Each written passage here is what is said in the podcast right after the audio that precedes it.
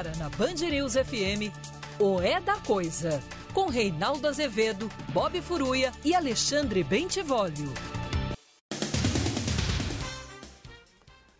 Boa noite, são 18 horas no horário de Brasília. Começa agora para todo o Brasil mais uma edição de O É da Coisa. Se a coisa parecer confusa, vem para cá que a gente se confunde. Milhões de pessoas acompanham o programa pelo Dial, mas você pode fazê-lo também pelas redes sociais, sempre Rádio Band News FM ou no aplicativo Vólio Bene. Band Play. Ei, Vólio Bene que está de volta. Muito bem. Boa noite, Vólio Bene. Boa noite. Descansado, Vólio Nossa, Bene. Eu estava ali, né, passando alguns dias de férias, de folga, morrendo de saudades É da Coisa. Tava. E nós também estávamos com saudade Sim, de sim. Bene, naturalmente, né? E o público, é isso aí. Bem-vindo, querido. Obrigado. E boa noite também ao Bob Furruia. Boa noite. Olha, é, tem muita coisa a comentar sobre a Aparecida do Norte, né? é Como se chamava antigamente, Aparecida do Norte. Né? Sobre a Aparecida, na música Tonico Tinoco, Aparecida do Norte. Mas teve uma cena, particularmente, que me comoveu, que até os meninos nem sabem que ela vai ao ar, mas foi. é, eu combinei com Augusto, né? Que é um pedido solene, é, Bob Furuia, que fizeram lá em Aparecida. Né? É, tá a foto, tá aí. Olha lá. São dois Olha lá, que palmeirenses sacanagem, né? Nossa Senhora Aparecida, peço milagre. é, queremos, é isso? Quero ser. Quero ser campeão mundial. São dois palmeirenses, né? Tem coisa que só com muita prece, né? É muita pressa. Você vai ver, vai ganhar agora, hein? Agora vai Quem- ganhar. Quem sabe, quem sabe, né? Aí não adianta falar, ah, corintiano ressentido que o time dele não tá bom, Palmeiras, não interessa, né? Aqui, com todo respeito, mas eu acho bonita a devoção dos palmeirenses. Eu também sou devoto de Nossa Senhora Aparecida, o Bob Furuia. Hum. Sei. E estou torcendo para que vocês consigam. Ah, tenho certeza Né? que sim. Tan- Tanta, tanta coisa injusta ali, tanta coisa inadequada aconteceu em Aparecida nesse dia, que eu vejo os pedidos dos palmeirenses como uma coisa legítima, Bob Furuia. É, Viu? Tá bom. Então, reze bastante, tá bom. quem sabe, né? Com a ajudinha Olha, da se Santa. ganhar, né? vou atrás desses caras. Agora, a Santa, a exemplo de vacina, essas coisas todas, a Santa fala, é, tem que fazer direito as coisas, não faz errado, que senão a Santinha também não tem o que fazer, não tem como ajudar, não é mesmo? Então, olha aqui. Eu já comentei hoje de manhã é, o que foi, e vamos ter que voltar ao assunto, claro, o que foi que disse o arcebispo Dom Orlando Brandes, lá em Aparecida, Sobre vacina, sobre armas, Bolsonaro respondeu: nós vamos tratar dessas coisas. Mas tem uma questão que me parece mais relevante porque diz respeito, como sempre, à política. E esse programa é um programa que preza a política. É, esse programa acha, né, e particularmente o seu âncora, que o desprestígio à política nos jogou neste buraco em que estamos. E o buraco não é pequeno, não, ele é gigantesco. Né? Vamos lá. É, Davi Alcolumbre, senador do DEM do Amapá, presidente da Comissão de Constituição e Justiça do Senado, acaba de divulgar uma nota, divulgou há pouco uma nota bastante dura, porque ele está sendo muito pressionado para marcar é, a sabatina de André Mendonça que foi indicado por Bolsonaro para o Supremo Tribunal Federal. Tá? Eu já vou tratar da nota dele. Só que antes, aqui, a gente, a gente lida com situações complexas. É por isso que esse programa é bacana. Vejam só. A Advocacia Geral da União, em nome do governo, enviou uma manifestação ao Supremo dizendo que Arthur Lira, presidente da Câmara, não é obrigado a pôr para tramitar pedido de impeachment. Porque a Constituição não impõe a ele isso. Não diz, ah, depois de tantos pedidos, chegado lá o pedido, tem de fazer. É verdade, a Constituição não, não, não impõe. Vocês nunca me viram aqui a dizer que o Arthur Lira seria obrigado a colocar. Embora eu seja favorável, obviamente, ao impeachment, eu acho até uma questão de decência, né? mas a verdade é que na Constituição não há imposição. E o Supremo já reconheceu que o ato é monocrático. Cabe ao presidente da Câmara colocar ou não para tramitar o pedido. A Constituição não obriga. Aí você poderia dizer, mas e a Constituição obriga o Alcolumbre a marcar? Tem data para ele marcar a sabatina? Não. Não tem. Mas esse, obviamente, é um governo que acha que é muito razoável que o presidente da Câmara acumule mais de 100 pedidos de impeachment, acho que tem 130, 130 e poucos, e não coloque para tramitar. Não é? e não vê nisso nenhum problema, ao contrário, pede que a Advocacia Geral da União se manifeste no Supremo dizendo: olha, a Constituição não impõe ao presidente da Câmara essa tarefa. Como não impõe ao Alcolumbre marcar a sabatina do André Mendonça. Tá certo? É uma questão de natureza política. E as questões políticas existem. Olhem aqui. Fala-se três meses já de indicação e Alcolumbre não marca é, a sabatina. Eu vou dizer para vocês que eu, os dois primeiros meses eu nem considero. Eu considero a partir, eu considero essa questão a partir do dia 9 de setembro, vale bem. Porque Sim. no dia 9 de setembro foi quando o Bolsonaro fez a sua carta né, de rendição. Vem cá, ou venham cá, os dois meses anteriores, Bolsonaro estava planejando o ato de 7 de setembro contra o Supremo e queria indicar um nome para o Supremo? É isso mesmo? Vocês acham isso razoável? Vocês acham isso decente? Então, eu presidente chama um ato que foi grande contra o Supremo, em que uma larga maioria pede o fechamento do tribunal. Eu mesmo, presidente, chego lá e digo que não vou nem obedecer mais ordem do tribunal. E eu queria indicar um cara meu para o Supremo?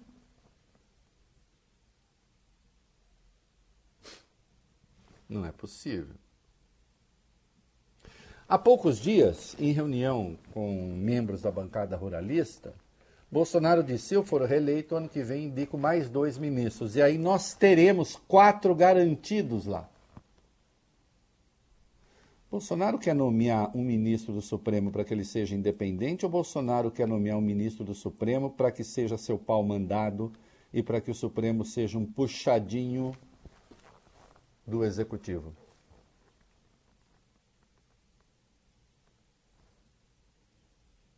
Nessa hora a extrema-direita diz: é, quando era do PT ninguém falava nada. Mas peraí. Primeiro que eu fui crítico de quase todos os ministros indicados, para começo de conversa.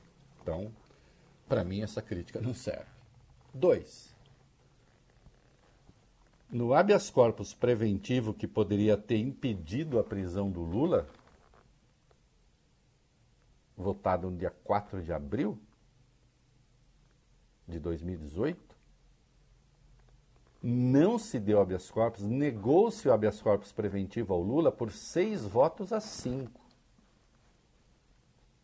Dos seis votos que negaram, cinco eram indicações do PT. Entenderam? Portanto, não tinha o compromisso de votar com aqueles que os indicaram. Bolsonaro está dizendo que aqueles que ele indicar têm compromisso de votar segundo suas vontades. Assim, e dos cinco que votaram para conceder o habeas corpus, o que teria impedido a prisão do Lula, três não eram indicações do PT. E claro, Sérgio Moro decretou a prisão do Lula no dia seguinte.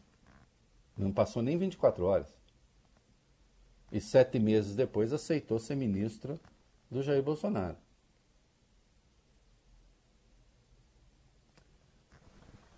Bolsonaro está dizendo que os ministros vão seguir a sua orientação. No caso de André Mendonça, já disse que ele se comprometeu a fazer uma oração por semana e a almoçar com ele, Bolsonaro, uma vez por semana para alinhar as coisas.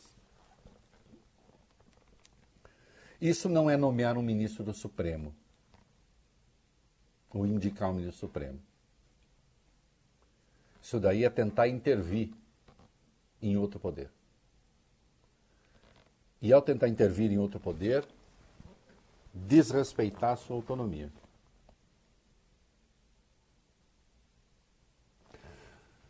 É, há uma junção de lavajatistas e militantes evangélicos radicais para que se faça logo a sabatina. Né? É... Um presidente da CCJ não tem que ceder à pressão de ninguém. Né? Alcolumbre almoçou hoje com Flávio Bolsonaro, a pedido do Flávio Bolsonaro. Parece que o almoço foi indigesto. Para ambos. Flávio Bolsonaro lembrou gloriosamente Bob Furuia, e eu lembro que nós tratamos desse assunto aqui, né, que o governo interferiu sim na eleição de Alcolumbre para a presidência do Senado. É verdade, mas quem disse que deveria ter intervido, é, é, ter interferido? Quem disse que aquilo foi razoável? Portanto, tentando cobrar ali, né, agora o toma lá da cá. E ouviu de Alcolumbre que ele, Alcolumbre, colaborou com a governabilidade nos dois anos que foi presidente do Senado, que também é verdade. Especialmente no que diz respeito às reformas. Mas, curiosamente, Bob, aqui a realidade é complexa.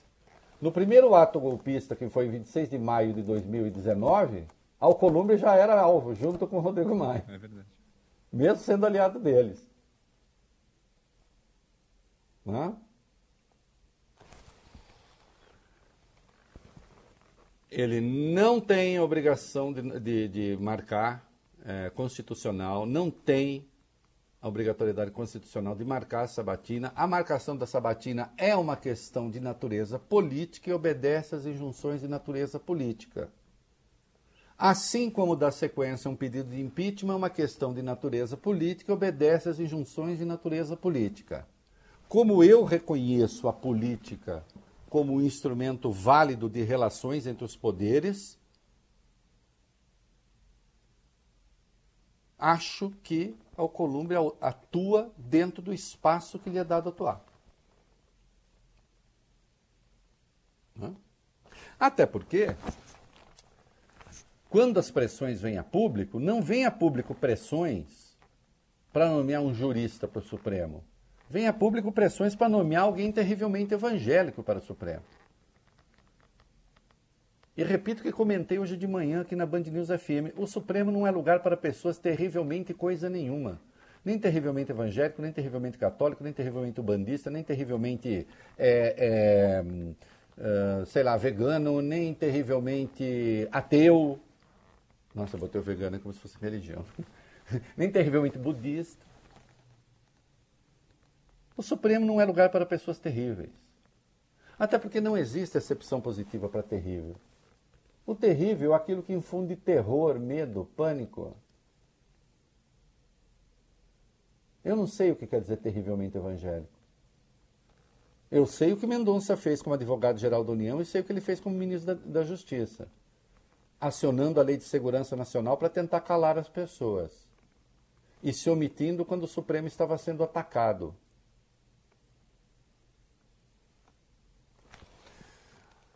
Alcolumbre disse o seguinte: Tenho sofrido agressões de toda ordem, agridem minha religião. Alcolumbre, vocês devem saber, é judeu. Agridem minha religião, acusam-me de intolerância religiosa, atacam minha família, acusam-me de interesses pessoais fantasiosos, querem transformar a legítima autonomia do presidente da CCJ em ato político e guerra religiosa.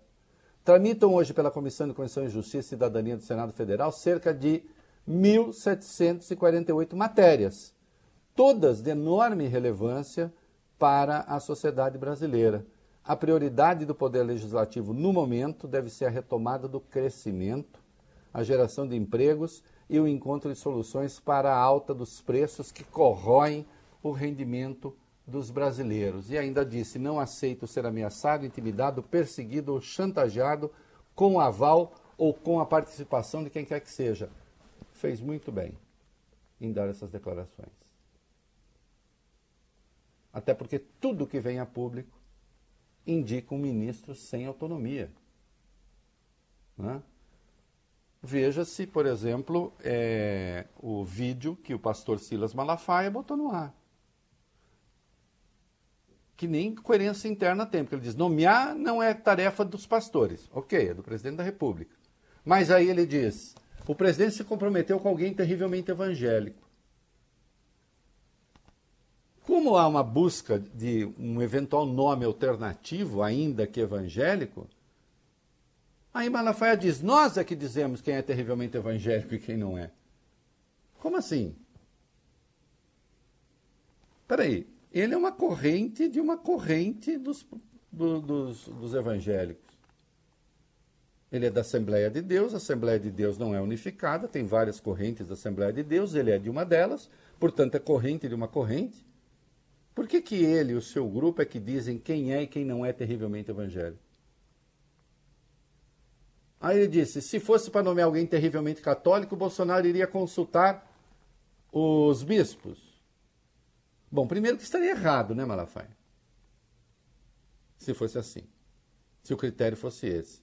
Agora, de qualquer modo, a igreja é unificada, a igreja católica, né? A igreja é una. Os evangélicos não. Então ninguém tem é, a propriedade exclusiva de indicar primeiro quem é terrivelmente evangélico, que não é porque isso não é critério para ser ministro do Supremo. Isso não é critério. Especialmente quando o presidente deixa claro que não vai respeitar a autonomia desse ministro do Supremo. E aí vem, né? Aí o já falou, para variar, né, o vice, sempre entrando meio errado, né? É, o Mourão. Eu acho que não está correto isso aí. O senador Alcolumbre devia cumprir a tarefa dele como presidente da comissão.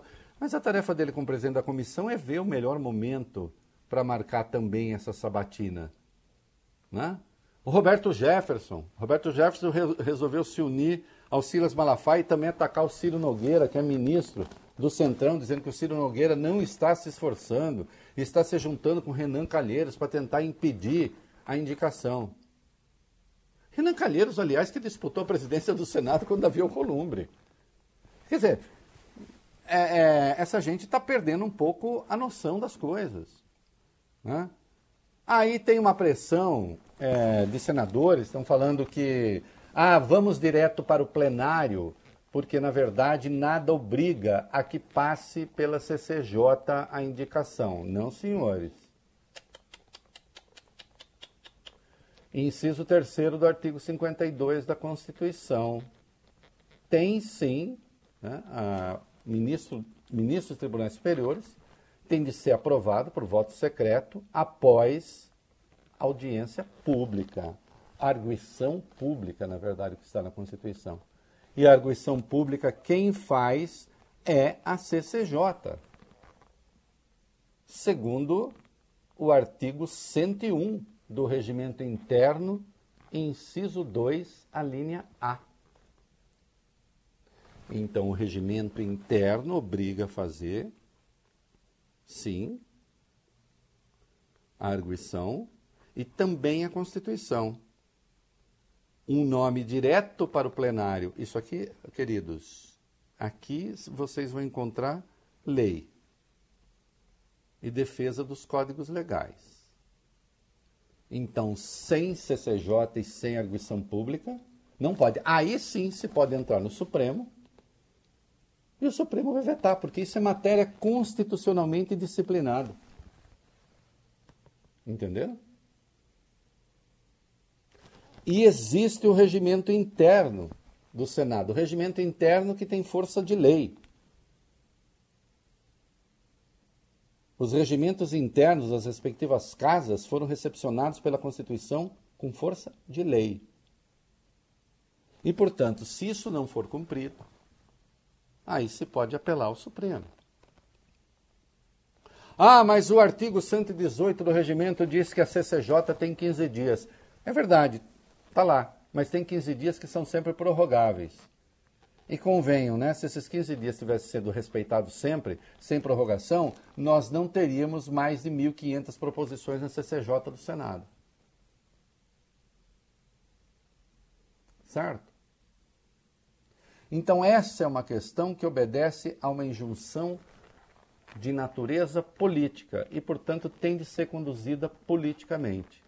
A pressão é grande, o lavajatismo faz pressão, especialmente por intermédio de alguns colunistas da imprensa, é? porque o Mendonça é afinado, digamos, com os pressupostos gerais do lavajatismo. Se descolou um pouco quando o Bolsonaro se desentendeu com o Moro, mas nos fundamentos está ali junto. É? Mas essa pressão que vem é, de, algumas, de alguns extremistas evangélicos mais duros, que pretendem ter um monopólio, inclusive, né, é, dessa corrente religiosa, e até mesmo dizer quem pode e quem não pode ser ministro do próprio Bolsonaro. A arrogância vai longe. Né? Essa coisa começou errada de maneira errada, começou erradamente, né? e continua caminhando de mal a pior. Porque nunca se pretendeu nomear um ministro do Supremo. O que se pretendeu foi fazer política com o setor da sociedade ao qual Bolsonaro se sente obrigado a agradar, para manter a sua base de apoio. E todas as vezes em que deixou claro que esse ministro não seria independente, esse candidato a ministro se calou. Deixando claro, portanto, que se nomeado for, se aprovado for pelo Senado, independente não será. Não? Né? Agora, não tentem transformar numa imposição aquilo que não é. E encerro lembrando que aconteceu uma coisa, Bob Furui e Avolio Bene, que antevimos aqui. Hum. Quando Alessandro Vieira e o Cajuru recorreram ao Supremo para tentar obrigar, então, a CCJ a marcar a sabatina, aqui de pronto eu disse, isso não é matéria para o Supremo. Isso é matéria interna corporis. Uhum. Né? Isso não diz respeito né, ao Supremo. Isso diz respeito a um poder da República. Como a questão não está disciplinada na Constituição, o poder resolve internamente. O Supremo não tem nada com isso. Agora, atenção: se decidirem levar direto para plenário sem a arguição pública, aí o Supremo pode impedir. Porque a Constituição, cujo guardião é o Supremo, diz que a arguição pública é obrigatória. O regimento interno, que tem força de lei, diz que sim, a CCJ tem de apreciar o nome. Né? Então, respondeu o ministro Ricardo Lewandowski, isso é uma questão interna corporis, um, e dois, o instrumento também era inadequado porque entraram com mandado de segurança o mandado de segurança, é, pre é preciso que haja uma vinculação subjetiva entre aquele que aciona o mandado de segurança e a questão. Essa não é de natureza subjetiva, obviamente. E ainda que fosse um mandado de segurança coletivo, aí dois senadores não têm legitimidade para o mandado de segurança coletivo. É certo? Então o instrumento era inadequado e a causa era imprópria. Quem criou o impasse não foi a CCJ, não foi Davi Alcolumbre. E finalmente encerro dizendo: ah, mas ele gostaria de ter isso, ele gostaria de ter aquilo, ele tem pleito de não sei o que lá, ele está reivindicando não sei que coisa. É, meu querido Bob Furunha, meu querido Vólio Bene, esse governo não tem nenhum problema em atender reivindicação de parlamentares, tanto é que existe orçamento secreto.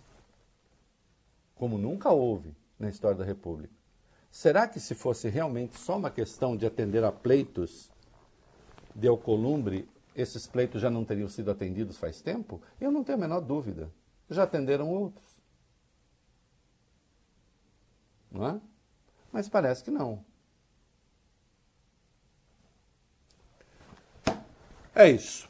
É, vamos falar um pouco da nossa Santinha. Olha aqui. É, o arcebispo Dom Orlando Brandes fez um sermão no dia de Nossa Senhora e disse coisas bastante boas e positivas, sabe? Primeiro, disse que pátria amada não pode ser pátria armada. Não se pode confundir essas coisas. Lembrando que uma das camisetas de mais destaque nas manifestações golpistas de 7 de setembro era um que dizia Pátria Armada Brasil. Vocês se lembram disso, não é mesmo? E aí disse mais o bispo: para ser pátria amada, seja uma pátria sem ódio, para ser pátria amada, uma república sem mentira e sem fake news, pátria amada sem corrupção e pátria amada com fraternidade. Todos irmãos construindo a grande família brasileira. E mais adiante, isso aqui me pareceu espetacular. Mãe Aparecida, muito obrigado, porque na pandemia a senhora foi consoladora, conselheira, mestra, companheira e guia do povo brasileiro que hoje te agradece de coração, porque vacina sim, ciência sim, e Nossa Senhora Aparecida junto, salvando o povo brasileiro. Portanto, deixa claro o bispo aqui que a fé não substitui o Bob Furuia de maneira nenhuma a máscara, a vacina, as medidas protetivas. A fé é um norte ético, a fé é uma consolação. A fé é aquilo que lhe dá uma força interna àqueles que creem para enfrentar as dificuldades. Mas Nossa Senhora não é antivírus. Nossa Senhora não barra o vírus. Poucas pessoas se lembram, lembrei hoje de manhã, que a Igreja Católica é uma das maiores universidades do mundo. Ou vale bem? Eu estou me referindo às universidades católicas, uhum. mundo afora. É? Onde há cursos de medicina. E no curso de medicina das universidades católicas, Bob Furuia, você não aprende a rezar. Uhum. Quem sabe, sabe. Mas você não aprende a rezar. Você aprende sobre anatomia, patógenos. A Igreja Católica é uma das maiores redes hospitalares do mundo com as Santas Casas e congêneres mundo afora. E nas Santas Casas se aplica a ciência. Quem chegou em Aparecida cheio de feitiçaria foi Jair Bolsonaro com crenças de baixo misticismo, praticando negacionismo. Então nós vivemos a circunstância formidável de ter um local de peregrinação religiosa, vale o bem, que serve à fé. E o número um deste local, desse local de peregrinação, diz: viva a ciência. E o presidente leigo é um negacionista da ciência. Para quem conhece a história da Igreja Católica, quem conhece Santo Tomás de Aquino, por exemplo, não se espantou. Momento cultural. Santo Tomás de Aquino, um racionalista espetacular, um pensador. Não é? Mas, claro, a religião costuma estar afeita a ideia da intervenção milagrosa. Isso é absolutamente estranho à religião? Não, não é absolutamente estranho à religião, às fés individuais. Agora, há muito tempo, a igreja se descolou da ideia de que isso substitui uma política pública. Bom, Bolsonaro, quanto à questão da ciência, obviamente não disse nada, não para o bispo, né? Disse uma bobagem, não vamos ver, né? Em outro momento. Mas resolveu responder ao bispo que eh, disse que pátria amada não pode ser pátria armada. Bob Furuia, vamos lá. Isso, Reinaldo. O presidente falou hoje, afirmou que respeita a posição do religioso, do bispo, mas na sequência ele voltou a defender o armamento da população, disse Jair Bolsonaro. Respeito a opinião de qualquer um aqui, que seja contra ou a favor a arma de fogo. Mas o que acontecia no Brasil era que somente os marginais, os bandidos, é que tinham arma de fogo. Respeito os bispos, respeito a todos que tenham uma posição diferente da minha.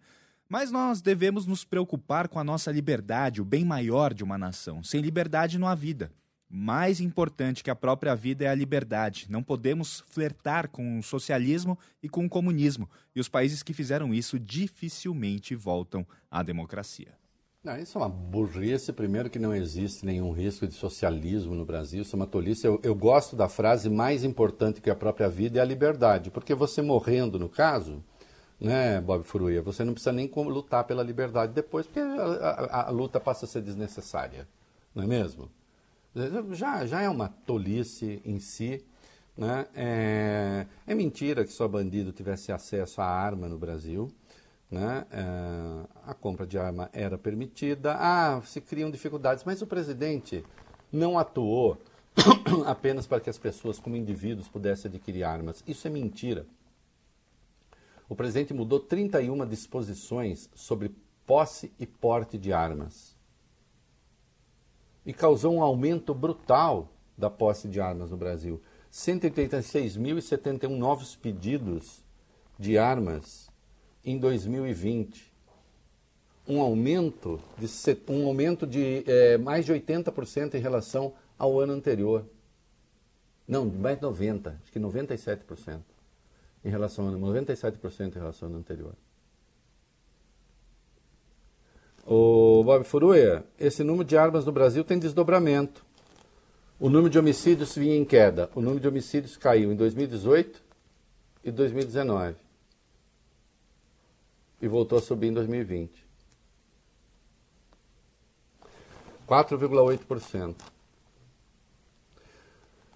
Desses homicídios, 50.033 em 2020 78% por meio de arma de fogo, sendo que até então o maior índice era de 72%. Então cresceu percentualmente e bastante o número de eventos com armas de fogo. É? Em 2020, nós tivemos 23,6 homicídios por 100 mil habitantes no Brasil como um todo. Para vocês terem uma ideia da brutalidade que é isso, na Alemanha 0,7. Em Portugal é 1. Na Europa desenvolvida é de 1 para menos. Onde o porte de arma é proibido. Não confundir com posse. E se você pega um país que tem o mesmo IDH da Europa desenvolvida, que são os Estados Unidos,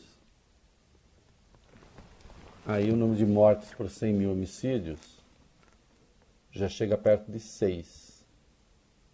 Ainda muito menor que o Brasil, claro. Mas também são outras as condições econômicas. Mas, de qualquer modo, né, é de 6 a 10 vezes mais do que a Europa desenvolvida.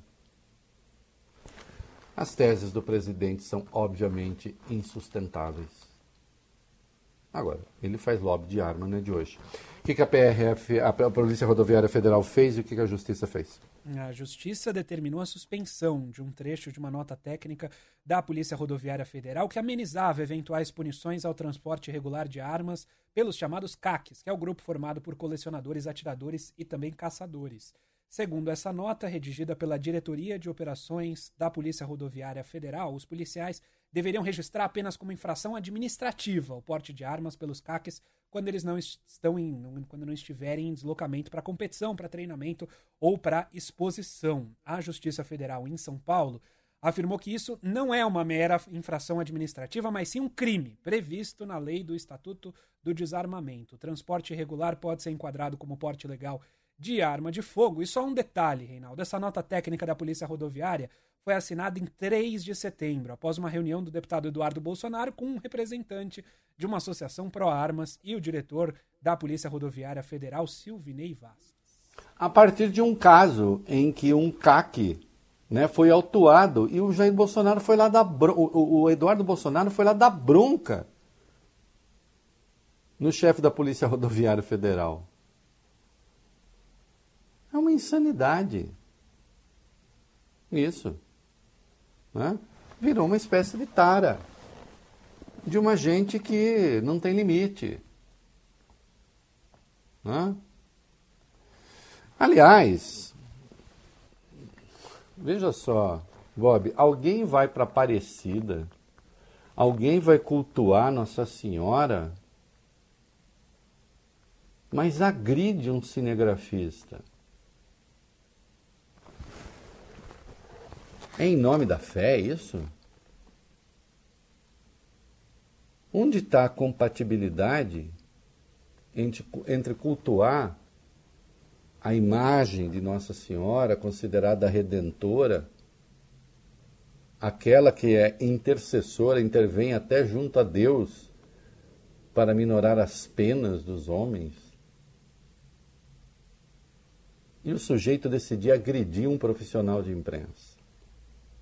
Fala aí, Bob Aconteceu ontem, Reinaldo. O cinegrafista Leandro Matoso, da Globo News, registrou um boletim de ocorrência depois de ser agredido e ofendido enquanto trabalhava no Santuário Nacional da Padroeira. Ele gravava o repórter Vitor Ferreira, que falava sobre a passagem do presidente Bolsonaro pela cidade, quando foi abordado por um bolsonarista. Foi xingado e ouviu coisas como: se eu pudesse, eu matava vocês. Na sequência, ele sofreu uma cabeçada desse apoiador do presidente e ficou com o nariz sangrando. A foto foi postada nas redes sociais junto com um desabafo. De acordo com o Sindicato dos Jornalistas de São Paulo, o homem foi identificado, o agressor, como Gustavo Milzoni, que é professor em uma escola estadual de Mogi das Cruzes. O cinegrafista se recupera bem e o agressor não foi preso, ele foi apenas retirado do local por policiais militares. O que é um absurdo, né? Flagrante de agressão.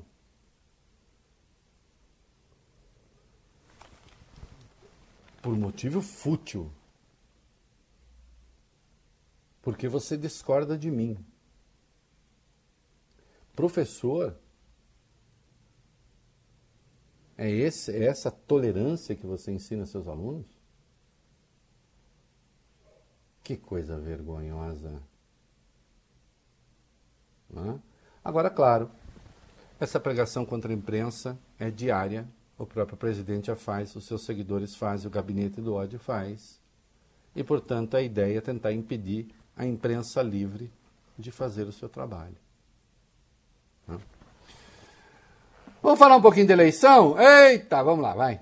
É, porque falta menos de um ano. O primeiro turno será realizado no dia 2 de outubro do ano que vem e o segundo no dia 30. E o pré-candidato à presidência pelo PDT, Ciro Gomes, voltou a atacar o ex-presidente Lula. Numa entrevista a um podcast do jornal Estado de São Paulo, ele afirmou que o petista teria conspirado pelo impeachment de Dilma Rousseff. Ele disse estar seguro disso por tudo que viu nos bastidores, embora não tenha dado detalhes a respeito. A própria Dilma reagiu a essa declaração, escreveu nas redes sociais que Ciro está no fundo do poço e que essa frase foi uma tentativa de reverter a baixa aprovação popular dele, que destacou Dilma tem apenas um dígito nas pesquisas eleitorais e teve tréplica, Reinaldo. Ciro Gomes escreveu: Na vida nunca menti, tá aí na nossa transmissão. Mas errei algumas vezes, uma delas quando lutei contra o impeachment de uma das pessoas mais incompetentes inapetentes e presunçosas que já passaram pela presidência. Claro que estou falando de você, Dilma. é, é, nos quatro minutos é, reservados a São Paulo, eu vou fazer um comentário sobre esta questão, né? É, digamos assim, essa disputa no terreno à esquerda, pode-se dizer, e também tem Rififi, uh, o Bob Forruia, entre aqueles que disputam no terreno à direita. Vai lá. É, o PSDB, Reinaldo, vive uma verdadeira guerra interna na disputa para saber quem será o candidato tucano à presidência no ano que vem. Os grupos do governador de São Paulo, João Dória, e do governador gaúcho do Rio Grande do Sul, Eduardo Leite, não param de trocar farpas e acusações e de tentar conseguir aliados no terreno do adversário. Algumas dessas traições estão sendo levadas até aos diretórios estaduais e se fala em punições. E no meio dessa confusão toda, o presidente da legenda, Bruno Araújo, deu uma entrevista hoje e indicou que o partido terá sim candidato em 2022. Afirmou ainda que o PSDB quer manter distância de Lula, do PT e de Jair Bolsonaro. Nos quatro minutos reservados a São Paulo, cuidarei disso. Você que acompanha pelo Dial é, Brasil afora, depois então procure nas redes sociais. E vamos ali, rapidinhas do Tio E, mas muito rapidinho mesmo. Conto com a síntese de vocês, vai. Uhum. Dirigentes do PSL e do DEM calculam perder dois ministros do governo Bolsonaro, Tereza Cristina, da Agricultura, e Onix Lorenzoni, do Trabalho, no processo de criação da nova legenda A União Brasil, de olho nas eleições. Isso. Os dois são do DEM e são ministros do governo, e parece que o partido quer nascer como independente. Vamos ver. Damares agora vai ter absorvente, vai. É, ministra da Mulher mudou o discurso e disse que o governo vai anunciar nos próximos dias um programa de distribuição gratuita de absorventes. Então, até outro dia ela estava dizendo que feijão era mais importante, ela estava opondo comida a absorvente, o que é do balacobaco. Né? Marcos Pontes não tem dinheiro e ele está surpreso, vai. É, o ministro da Ciência disse hoje na Câmara que foi pego de surpresa, que ficou chateado com o corte de 600 milhões de reais, entre outras coisas, para pagar bolsas de estudo, corte que foi feito no orçamento da pasta. Pede para sair, querido astronauta. É, tá no mundo da Lua, né? Quer dizer, nem o senhor é avisado de nada que acontece na sua pasta. É, e é, o que acontece na Fundação Palmares? Diretor do Departamento de Fomento e Promoção da Cultura da Palmares, o Marcos Petrucelli, ele fez piada e disse que vai desobedecer uma decisão judicial, decisão da 21ª Vara do Trabalho de Brasília, que afastou Sérgio Camargo das funções de gestão, gestão de pessoas na Fundação Palmares. É, e esse Petrucelli ficaria no lugar dele, né? Nessa questão de gestão de pessoal. Ele disse: tá bom, vou ficar no lugar dele, mas eu vou consultá-lo antes, o que, obviamente, é um desafio à justiça. E mais um vereador morto em Duque de Caxias. É, foi o terceiro nesse ano na cidade. Dessa vez, Alexandro Silva Faria, o Sandro do Sindicato do Solidariedade, morto a tiros. Ele estava no primeiro mandato. O nome disso é milícia. E aí? Vai ficar por isso mesmo? É isso aí. Muito bem, olha aqui. É, eu fiquei de tratar da questão eleitoral, né? E cada vez mais precisamos falar sobre isso. O Ciro Gomes é, fez uma. Tinha pedido. Primeiro tinha falado uma trégua de Natal, né?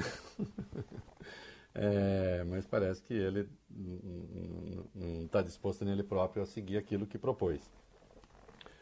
Ele disse que o Lula atuou em favor do impeachment da Dilma.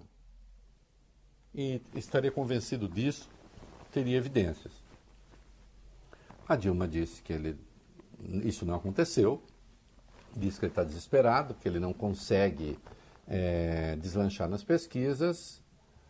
E Ciro, então, treplicou, dizendo que se arrependeu de ter atuado, ter lutado contra o impeachment da Dilma. Olha aqui, vamos ver. É, eu, é, pode ser, e eu não estou sendo irônico, eu, eu, eu, eu, cada vez sou menos irônico, assim, o mundo me surpreende, Bob Fuller. Oh, bastante. Talvez a tática do Ciro seja genial e eu não tenha percebido. Mas eu, mas eu não percebo. Não percebo por onde ele vai. Porque assim, que o Lula tenha atuado em favor do impeachment da Dilma, o Ciro sabe que isso não é verdade. Pode até ser uma interpretação. Ah, eu acho que contribui. Não. Em favor do impeachment da Dilma, não. Tanto é que a Dilma tentou fazê-lo seu chefe da Casa Civil. Né? Nomeação essa obstada quando Sérgio Moro divulgou seletivamente uma gravação que dava a entender que a nomeação era só para levar Lula da Polícia Federal e depois se provou que isso era uma fraude. Uma gravação selecionada. Como era aquilo que veio a público só, Aí, por desvio de função, então, o Supremo impediu a posse do Lula. Então o Ciro sabe que não é verdade.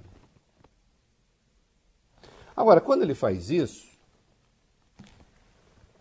ele tenta criar ali um clima na esquerda de, sei lá, de conflagração, que não criou. Porque a própria Dilma está dizendo não é verdade. Outra, é, isso faria com que votos de esquerdistas migrassem para o Ciro? Qualquer um razoável diria não. E diz não, porque não. Não é isso que vai fazer votos do Lula migrarem para o Ciro. Esse ataque ao PT é do interesse de candidatos do centro ali, que tentam a terceira via? Eu acho que é, claro. Tudo aquilo que de algum modo ataca o PT pode interessar essa gente. Mas é um interesse, assim, teórico, porque também na prática, Bob Furuia, não vejo como possa beneficiá-los. E nem vejo como pode beneficiar o Ciro. Ah, ao fazer isso, ele está se afastando definitivamente do PT, então pode ser por aqui, né? Da esquerda, e está tentando se viabilizar como um candidato da terceira via, dizendo não quero papo com o petismo. Acontece que o candidato da terceira via está começando a ficar cada vez mais claro, vai acabar falando uma linguagem mais à direita, que não é a linguagem do Ciro Gomes. Bruno Araújo está aí, presidente do PSDB, dizendo não querem nem Bolsonaro nem Lula. Querem ser uma alternativa mais no campo conservador, que seja tão antipetista como anti-Bolsonaro. Aí diz o Ciro, ah, então eu também sou antipetista e anti-Bolsonaro. Só que o Ciro tem uma agenda histórica que não se encaixa com a desse pessoal. Veja, eu não estou censurando o Ciro, o Ciro faça o que ele quiser. Eu tenho sempre uma sede de entender qual é a das pessoas, o que, que elas tentam fazer. Eu parto do princípio, o Bob ou Vale Bene, de que elas estabeleceram um plano, um roteiro racional que tem uma explicação. Não consigo entender qual é essa questão do Ciro. Pensando no Ciro como candidato. Se for assim, falei o que me deu vontade, bom, aí sim, cada um pode falar o que dá vontade. Precisa ver se isso viabiliza a candidatura. E finalmente, né, eh, já estourei o, Vale Bene, finalmente é o seguinte, é claro que se der, se Bolsonaro não for para o segundo turno, der um terceira via versus Lula, digamos que não seja o Ciro, eu não tenho dúvida de que o Ciro estará contra o Lula. Mas e se continuar Bolsonaro e Lula? O que, que o Ciro faz? E o eleitorado dele?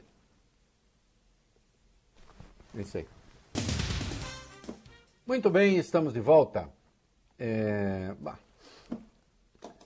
Então agora não será mais o último. Simplesmente diz que não quer saber de vacina. É isso, vai. É isso. O presidente Jair Bolsonaro afirmou que decidiu não se vacinar. Há alguns meses, como você disse, era começo de abril. Ele havia dito que tomaria a dose somente depois do último brasileiro estar imunizado. Agora mudou de versão. Aspas para o presidente. Eu decidi não tomar mais a vacina. Eu estou vendo novos estudos, a minha imunização está lá em cima. Para que, que eu vou tomar vacina? Seria a mesma coisa que você jogar 10 reais na loteria para ganhar dois. Não tem cabimento isso aí.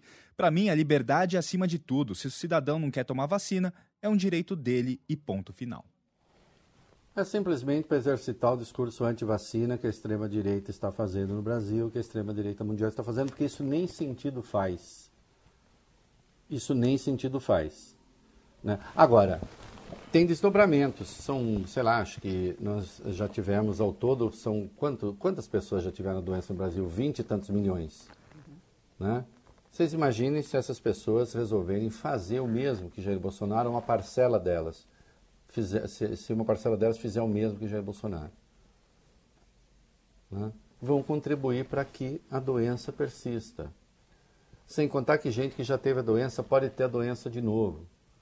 De resto, a gente nem tem a certeza se Bolsonaro tomou vacina ou não, porque a, o seu atestado de vacinação é, está em sigilo por 100 anos.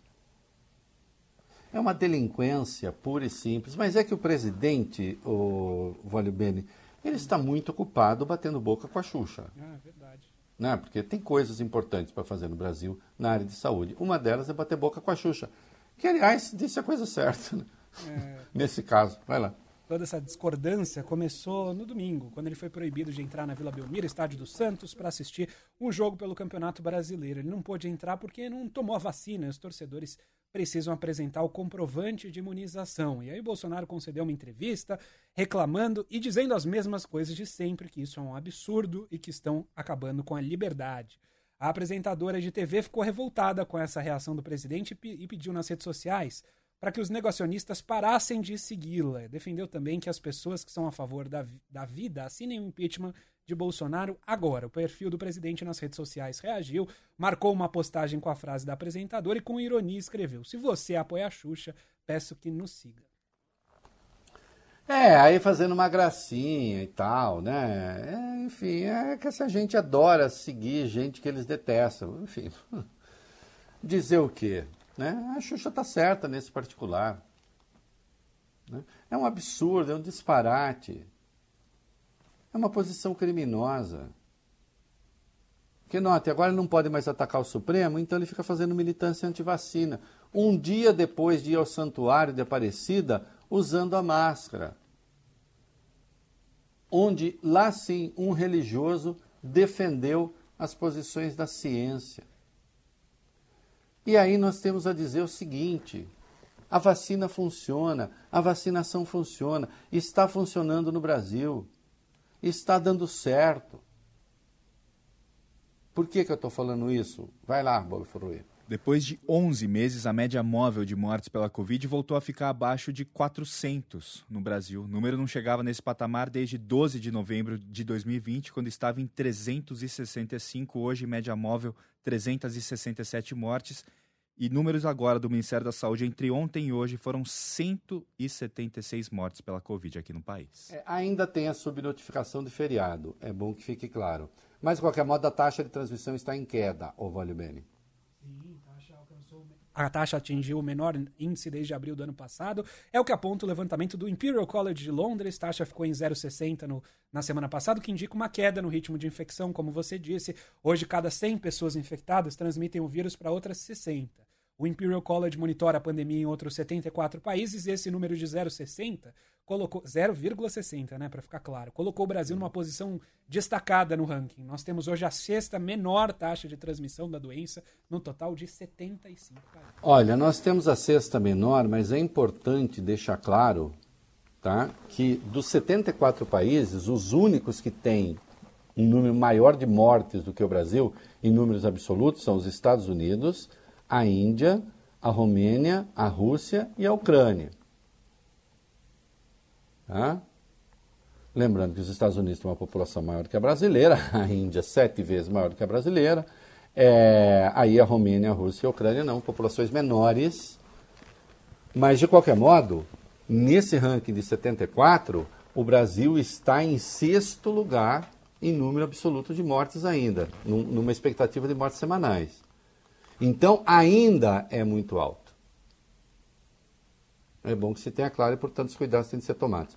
A CPI não quer mais ouvir o Queiroga agora. Vai lá. Ao contrário do que estava previsto inicialmente, Reinaldo, a CPI deve se reunir nesta semana. Reunião extraordinária na sexta-feira para votar o requerimento de convocação do médico Carlos Carvalho. Ele é o responsável por coordenar aquele estudo da Conitec contra o uso dos remédios do chamado kit Covid. Estudo que seria votado na semana passada, mas que foi retirado de pauta após pressão do presidente Jair Bolsonaro, como você trouxe aqui, Reinaldo. Os senadores queriam ouvir, como você disse, o ministro da Saúde, Marcelo Queiroga, sobre essa história, mas mudaram de ideia. Segundo o Randolfo Rodrigues, vice-presidente da CPI, é mais importante ouvir o doutor Carlos Carvalho do que ouvir um convertido ao negacionismo. Olha, é, e a chance de que isso aconteça, né? É de que, de que isso aconteça, de que o Queiroga chegue lá só para fazer palanque, realmente é gigantesca. É, Conselho Federal de Medicina, CPI, está pensando. Bom, tem, tem que fazer, vai, vamos lá. É, o senador Randolfo Rodrigues, vice-presidente da comissão, também disse que o presidente do Conselho Federal de Medicina, Mauro Ribeiro, estará entre os indicados no relatório final da CPI. O texto deve pedir, inclusive, o afastamento dele do cargo. Lembrando que Mauro Ribeiro não chegou a depor na comissão, mas foi incluído pelo relator Renan Calheiros na lista de investigados. Segundo Randolph, o médico deve ser indiciado porque colocou em risco a saúde da população ao adotar uma postura muito mais política do que técnica.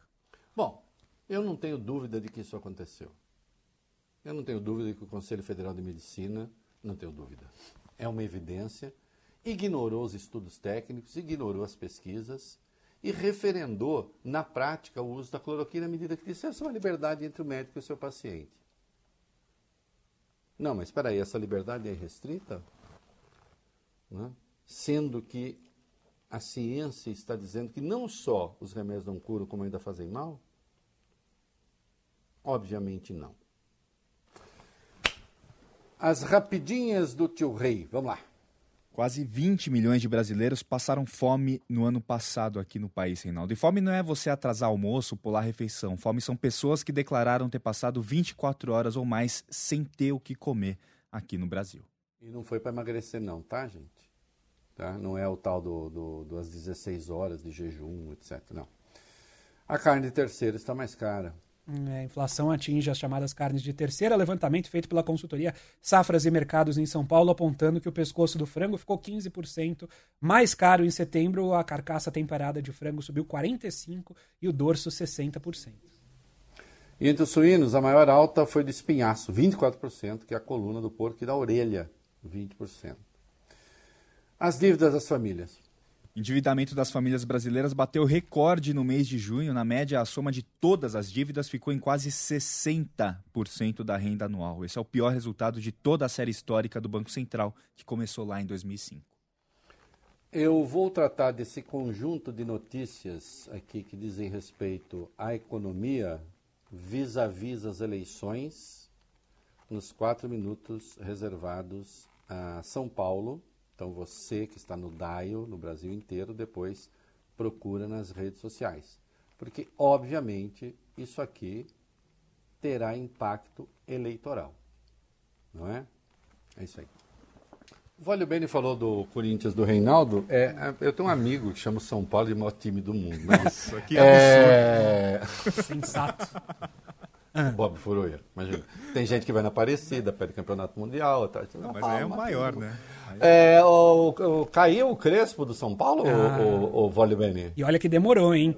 Crespo demorou, já estava. Né? Ah, porque a direção de São Paulo já não prestigiava ele, ó, faz tempo. Isso. E vai voltar o Rogério Senna, é isso? Isso, foi anunciado, oficialmente já. O São Paulo vai, vai ter. É, isso depois que o Murici Ramalho enterrou um sapo lá no Murumbi, o São Paulo não deslancha mais, o Bob Furuia. Vai, vai, vai, vai, cai Rogério Ceni. Vai, vai, vai, vai, cai Rogério Ceni. Né? Mas tomara que dê certo, é, viu? Não, tem, tem, gente otimista, viu? Vou falar que tem gente tomara, otimista. Tem, não, eu tenho até um amigo que disse assim: São Paulo, o maior time é, do mundo. É. Né? É. A gente se vê na Libertadores ano que vem. Combinado? Olha aqui, eu fiquei de comentar aqui a questão social e as eleições. Eu acho que às vezes é preciso ter um pouco mais de respeito. Às vezes não, né? Sempre. É preciso ter um pouco mais de respeito com o eleitor brasileiro, especialmente com o eleitor pobre. Então vamos lá, eu vou para a extrema direita, o, o Bob Furruia. Eu vou para a extrema direita e tem um acelerado dizendo que não vai tomar vacina porque está lá com os anticorpos, não sei o que, que não precisa tomar vacina. Ignorando ciência. Está nem aí. Né? E contribuindo na prática com o vírus. É um, é um amigo do vírus. Né? Eu vou para a chamada terceira via. E ali eu vejo Dória, Leite, né, disputando nenhum, nem outro, nem o extremismo de um lado, nem o extremismo do outro. Né? Assim, é, falando de Bolsonaro, né, fala de vacina, não, não é, a comida não entra na equação dele. A inflação não entra na equação dele. Quem comentou a inflação foi Paulo Guedes, que disse é alta no mundo inteiro. Então, está tudo certo.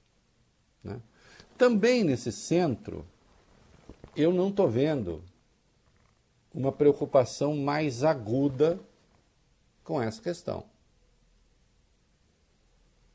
Né? As pessoas estão cozinhando com graveto. A inflação que o Banco Central, que errou barbaramente nessa previsão, dizia ser. Ah, ela é sazonal, vai passar logo, está tranquilo. Né? Não é verdade. A inflação de alimentos, aliás, consta, veio para ficar aí por um bom tempo. Tanto é que o próprio presidente Jair Bolsonaro chegou a prever desabastecimento. Né? A ministra Tereza Cristina teve a público a dizer que não. E no terreno da esquerda, eu vejo o Ciro Gomes se engalfinhando com o PT numa espécie de exumação do passado e pelo menos para o público, e eu sei que o Ciro tem essas preocupações, ele é um estudioso dessa área, mas para o público, esse Brasil real que não come, esse Brasil real dos 20 milhões de pessoas com fome, não aparece. Ó, oh, agora vai falar bem do Lula, que ele está preocupado. Olha aqui. De qualquer modo, ele tem uma identificação com Fome Zero, porque foi uma criação do seu governo. Agora, dada essa alienação geral de temas que dizem respeito à vida das pessoas, eu diria que muitas vezes o Lula pode até jogar parado, vale bem. Uhum. Não precisa fazer nada. Não precisa fazer nada fica sendo alvo de ataques, tá? alvo de ataque daqui, alvo de ataque dali, alvo de ataque de lá. E não adianta tentar negar que ele tem uma vinculação com a população mais pobre, porque essa vinculação existe, basta olhar as pesquisas. Acho que está havendo um erro de leitura disso tudo aí. Né? Oh, eu diria assim: é bom lembrar que pobre vota. E, aliás, basta olhar as pesquisas para saber que vota. Mas eu, vale bem, que sou corintiano uhum. nessa história. Ouvi dizer. Né? Em política, eu sou corintiano. Eu sou um observador da cena, o, o Bob Furrui. Né? E não vou para Aparecida ajoelhar para pedir mundial, porque eu já tenho mundial. é isso aí. Muito bem, estamos de volta e eu quero anunciar amanhã a missa na paróquia São Camilo de Leles, em Brasília, em memória de Alberto Mendonça Coura, meu amigo Beto, jornalista, que morreu no dia 14 de outubro de 2020 de Covid-19, sem comorbidade, depois de uma agonia longa. Marido de Wanda Célia, minha amiga jornalista, uma das pessoas mais competentes que eu conheço. Então, aqueles de Brasília que conheceram o Beto têm a missa, é, que seguirá os protocolos, e em homenagem ao Beto, a Wanda Célia. E a Wanda fez uma homenagem linda com um soneto maravilhoso de Camões, Alma Minha, Gentil que te partiste, para o seu querido Beto, que era meu amigo. Beijo no coração, Wanda Célia. É, Lira agora está querendo privatizar a Petrobras. Eita, vamos lá, vai. o presidente da Câmara quer votar o quanto antes aquela proposta que altera a cobrança do ICMS dos combustíveis. A Câmara abriu faz 15 minutos a discussão dessa matéria. Esse projeto, você já explicou aqui, Reinaldo, vai diminuir um pouquinho o preço para o consumidor final, mas vai acabar quebrando os estados que têm, exatamente no ICMS, uma das principais receitas da arrecadação. Em entrevista hoje, Arthur Lira voltou a criticar a Petrobras, defendeu a privatização da empresa. Segundo ele, o monopólio da estatal na questão do gás de cozinha é um absurdo. Ele também falou sobre a ida do ministro Paulo Guedes ao Congresso, diz que é natural os parlamentares ouvirem o ministro, ainda mais em momentos de dificuldade econômica. Lembrando que Guedes está em Washington, está nos Estados Unidos, onde participa de uma reunião do FMI e do Banco Mundial. Olha, é, queridos, eu, assim, ah, tem princípio contra a privatização da Petrobras? Não, agora vem cá, ô Lira, você, tem um, você pertence ao governo aí, por que, que vocês não fazem uma proposta? Na verdade, você está esperneando para fazer alguma coisa, né, querido? Né? E sabe que está falando por falar. Parole, parole, parole. Não adianta nada. Né? Pede para o seu presidente encaminhar a privatização da Petrobras, velho. Hum? Por que, que não faz? é isso aí. Muito bem, um minutinho aí importante. E as térmicas? O brasileiro vem pagando, Reinaldo, desde setembro uma taxa extra na conta de luz para bancar o uso das termoelétricas que foram acionadas por causa da falta de chuvas. A chamada bandeira tarifária escassez hídrica custa R$ 14,20 a cada 100 kWh.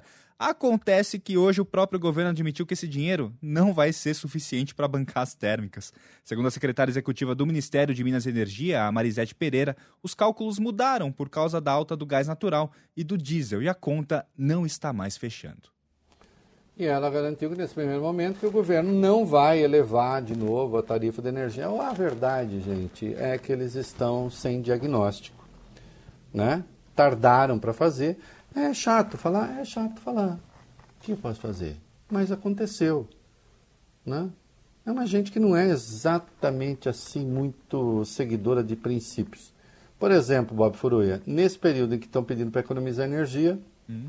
aumentou o consumo da presidência da República. assim é a vida. Muito bem, Vale o Bene de volta e nem podia ser outra música hoje em razão né, do dia de ontem. Uma homenagem a mais aí para o bem do mundo. É isso aí. Beijos, até amanhã.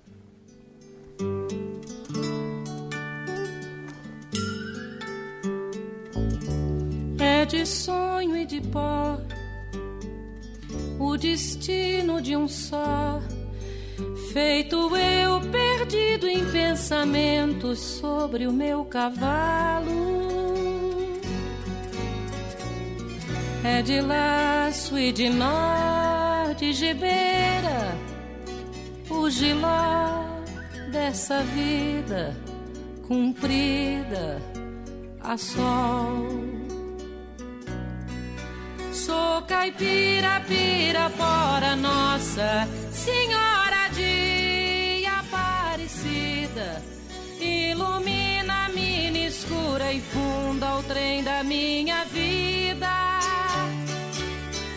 Sou caipira, pirapora, nossa Senhora de Aparecida. Ilumina funda o trem da minha vida.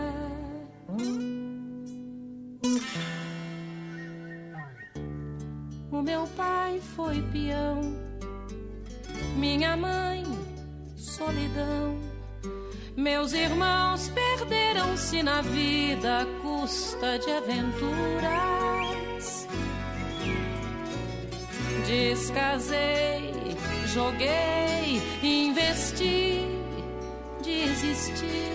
Se a sorte eu não sei, nunca vi.